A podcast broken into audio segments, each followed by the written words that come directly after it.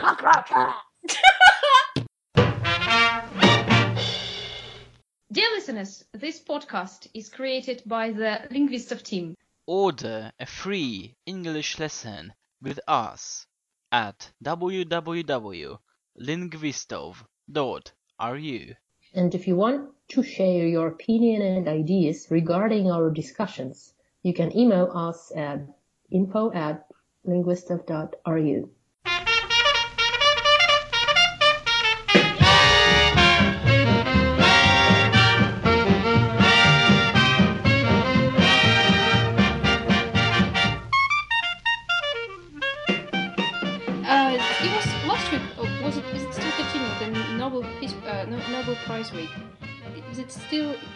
finished, or is it already done?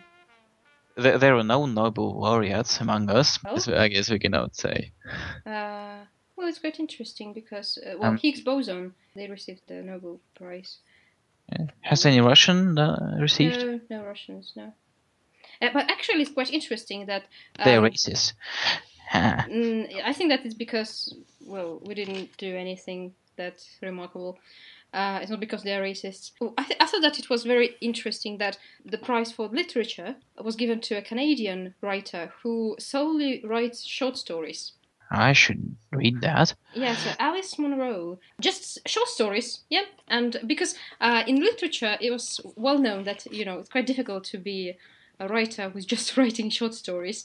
You just have to like write a novel. Uh, but still, she wrote just short stories, uh, and she received um, the Nobel Prize Oh in my. literature. Yeah, Yeah, that's There, there is hope for me. yeah, that's what I thought. we have to be nominated for the Nobel Peace Prize. What exactly for? for bringing peace to the earth or, Uh, or not taking it away. For not for not making teachers go rioting on the streets of Russia. Right, because we could, right? We could, of course, yeah, we have all if the we pleasure. wanted to, we could make such a great revolution in Russia. yeah. Because we, we are quite influential. Uh, well, yes, of course. If if we leave our comfy uh, sofas, then it will not be easy for the government to stop the revolution. Mhm. But we are kind enough not to leave our comfy sofas. Yeah, so I guess that's quite a good reason for us to receive a Nobel Peace Prize. Yep. hmm And Nobel- the Nobel next Prize Nobel Committee. Peace Prize goes to Linguistov. Imagine that's kind of uh, that would be a great advertising campaign for us all over the world. yep. I, I thought that this girl, um, do you know her? This Malala, which is she Pakistani girl who was shot in the head. Um, she was also nominated for the Peace Prize. Uh, I thought that she deserved this Peace Prize, uh, so I was quite disappointed. In their search for money, insurance companies turned to cryonics. Before that, an individual was alone in his intention to freeze himself after death in hope that sometime in the future he will be revived.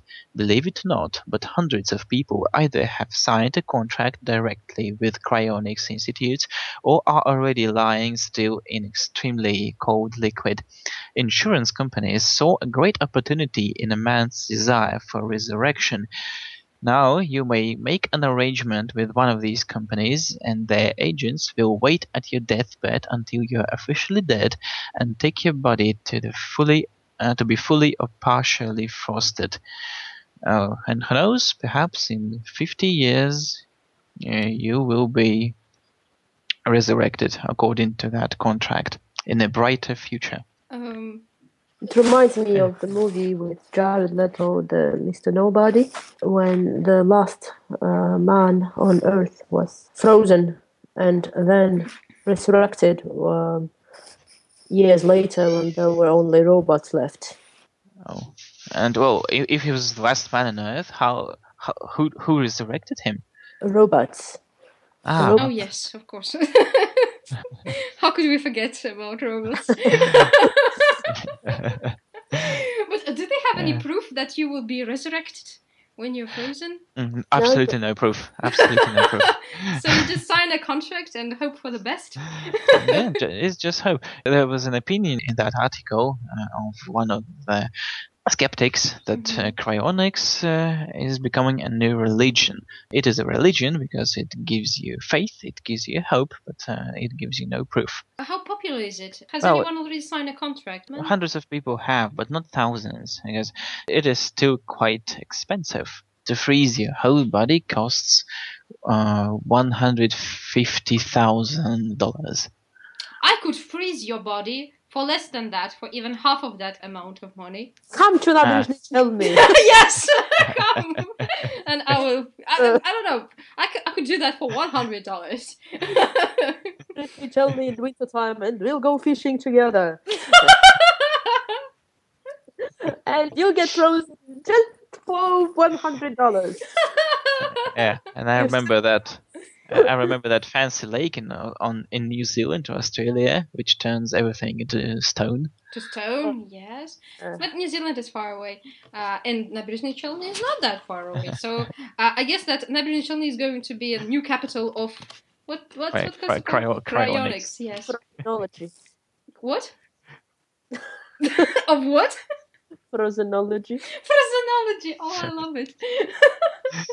So it, it is interesting how people wait till they are dead and only they get frozen because it's uh, like it sounds stupid And what's the point because of you know you being have to be frozen while you are dead?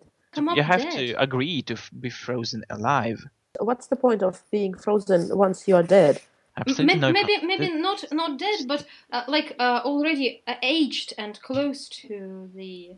But maybe what's the point of it? When you get resurrected, you will just uh, leave the rest. That sounds like Oh, brainwashing. May- may- Maybe the f- the future the future science can not only resurrect you but rejuvenate you. Also. Uh-huh. They have, Well, as they have nothing to do but resurrecting those Yeah, but, but you who but you died. paid money. You paid money, so Well, they, they don't they- care. Those future companies, they have their own problems. Yeah. yeah. Why would they care that somebody was- 200 years ago paid the money for it? I already spend it on expensive cars and. Uh, yeah, Jewelry.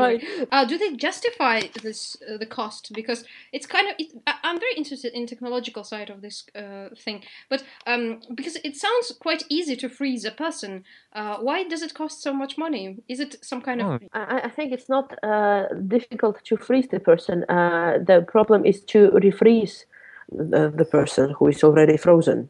they There pay for freezing but not refreezing? But they pay for the service, I think, and including freezing and refreezing. she has a sexy voice, so it doesn't matter. It doesn't matter. Thank you. can you can you make a sexy voice? I don't know.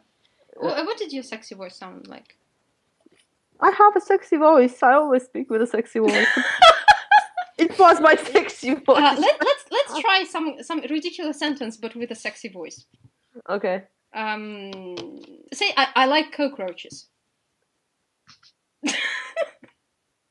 I like cockroaches. Daniel, oh my. I like cockroaches. you can do better. Come on. I cannot. There is a man in my room. Oh, all right. All okay, right. Landish, your turn. I like cockroaches. W- w- was it a cockroach speaking? Yes. I don't know. I don't have a It sexy was voice. sexy but scary. As if I was a cockroach. yeah. I don't know. How do you say it? I like cockroaches. No, I- I, I don't know. I. It was I- like dem- demonic. Cockroaches. I like cockroaches. Cockroaches. Yeah, th- this is your this is what your voice is going to be like when you're refreezed. That sounds actually very stupid to freeze somebody once the person is dead. If you really want to benefit from this, um, then you have to be frozen while you are young and healthy, so that when you are refrozen, then you have a whole life in front of you to explore the future. Am I right? Nobody would agree to that, of course. Why not? If you are Oh. adventurous enough and if you are, uh, if you really believe this idea. So we wanted to discuss this uh, Alla Pugacheva Oh thing. yes, yes. I was waiting for this news from you. okay, so summarize it for us. Um, Please. well, Alla Pugacheva, great and uh, famous Russian pop star, has recently got twins. What are they twins? Yeah. Um, how, how, how old is she actually? She was born in. Uh, she's eight, uh, she's sixty four. Mm-hmm. So uh, she's sixty four, and she. Uh, what what what? You're such a great speaker. it was very unexpectedly. So, uh, so, uh, okay, I found it on, on Mhm. the, the net. So, um, Alla Pugacheva and her husband Maxim Galkin gave birth to twins, a boy and a girl, Harry and Lisa. And uh, Harry? How could they name a Russian child Harry? They have all the rights to name the Russian child whatever name they want. it was reported that children uh, were born by, to, by a surrogate mother. How do you say it? Surrogate. I guess. Sur- surrogate Sur- mother. So 37 year old Maxim and 64 year old Alla have been together for over 12 years. Uh, Singer earlier has one daughter, uh, Christina Orbakaite. So, what do you guys think about uh, this 64 years old? Uh, This Harry will be laughed at in school. because of the name or because well, why? I, I don't think me. that he will he will be stu- he will study in a you know in a public Russian school where Harry he would be Pugach- laughed Harry- at. Harry Pugachov. Um, I think that they will Oh, but- probably send him somewhere. Harry overseas. Galkin. Harry Galkin, yeah. The thing is that Alla uh, is uh, 64, hmm so her grandchildren are now uh, much older than her uh, own children. So the problem is, will she be able to raise the newly born twins?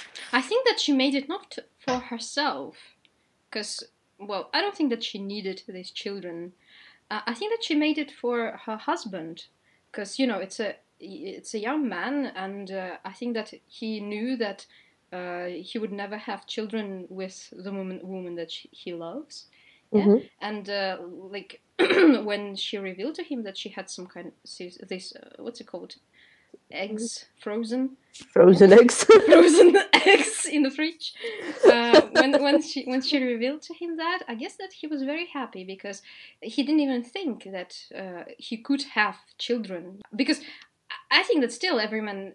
Every, every person wants to have children. Well, not Mhm. every, maybe, yeah, but Most. majority. okay, most. So. Yes, yes, and you still want to have children, uh, especially with person you love. so I guess that she made it for him, um, so that they could make they could have children. Of course, it's a big question if she will be able to even, uh, you know, to raise them to. I wonder why is this whole fuss about? Why are the media uh, discussing it so actively? They are uh, blaming these uh, celebrities for making this thing, for doing it. Then, uh, wh- what's the whole fuss about? Wh- Why why are they so aggressive towards this? I um, do not follow Russian news. I think that firstly they think that they say that it's unnatural from the religious point of view. I think the biggest um, thing the media don't like is the age difference between these Oh, two. yeah. mhm. um, uh, celebrities. Uh, Maxim is 37 right now. I'm looking at T- He's like twi- twice younger. Almost twice younger. And uh, is it really possible to fall in love with a woman twice older? That's that's the point. And people, Yes. the majority of people believe that there is no love between them. I'm not even. I don't know. I I don't think a sane person would ever live with somebody he or she doesn't love. So and uh, that's why I think, of course, they love each other. How? Why would they? Why would they do that then? If not, Mhm. they don't love each other. But people, people maybe think it's unnatural to to live with somebody older, much older than you are. But And- again, I think that we already discussed it. I guess the society, Russian society, yeah, um, Mhm. is quite conservative. And right now, what the um, um, the government does with all the gay rights, etc. Mhm. They just and they make this conservatism even worse. That Mhm. we think that it is unnatural for a man twice younger than uh, this Mhm. woman love her, or even if we speak about gays, yeah, the same thing. So we think that it's unnatural. We think that it's unnatural to have the surrogate mother. Uh, and that it's all I don't know blasphemy, and it can't we can't have it. Would you very bad. w- do you think you could be able to fall in love with somebody twice older than you are? I guess for a woman to fall in love with a person who is twice older or even more than that um, is quite okay because uh, you know um, men uh, are better with age. Uh, I think I always thought so. But we have just recently discussed that women can also be quite Yeah, they're sexy. Yes, I think that uh, they become less. Um, uh, less wild. no, I guess on, on the contrary, they become. Right now, I try not to pay that much attention to age because I, I, I constantly get a, you know this proof that um, age doesn't matter. Uh, that even a person who is younger than me could be a lot wiser than I am, what about you, Daniel? Could you marry a woman like twice older than you. twice older than you are? Mm, I guess I The- would. Feel, theoretically. I, I wouldn't. I wouldn't feel normal. If she were like um, Angelina Jolie, who's probably twice older than you are. Well, Angelina Jolie doesn't funny. count. no, we speak theoretically. We speak theoretically. Every man wants to marry Angelina Jolie even when she's 60. So you see, you see, it doesn't matter. It doesn't matter what age she is. If she looks good, if she's a cool and um, I don't She's, know, she's immortal. yeah. Her lips are too big. Oh, that's a brand. and the leg. Don't forget about the leg. Legs, yeah, they Yeah. grow right from the lips.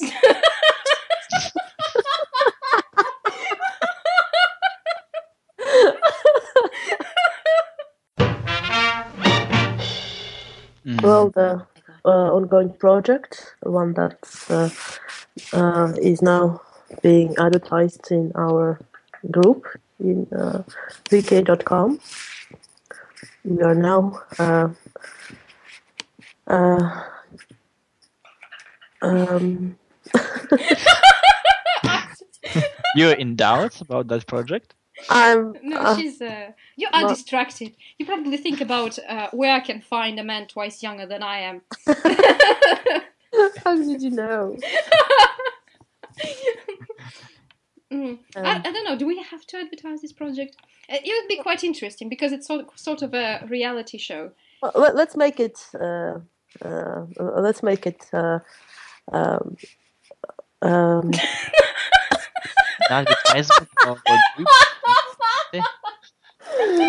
my ideas, my ideas jump out of my head It's like so fast that I can't even chase them. oh oh oh no gone.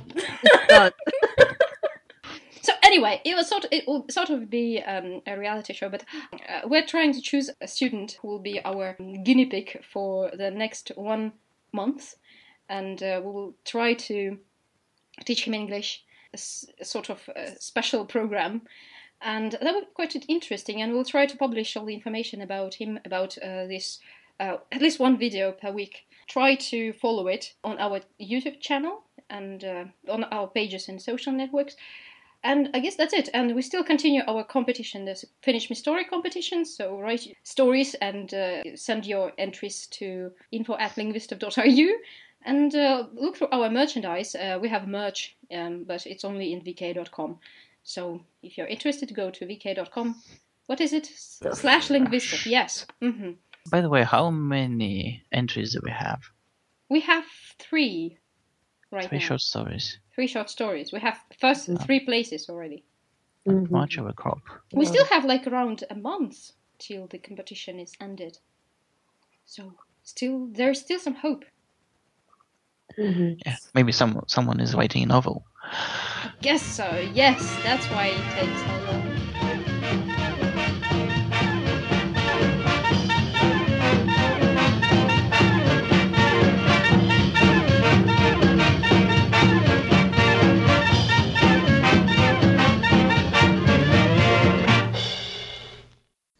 Lots of books and discussions at www.linguistov.ru.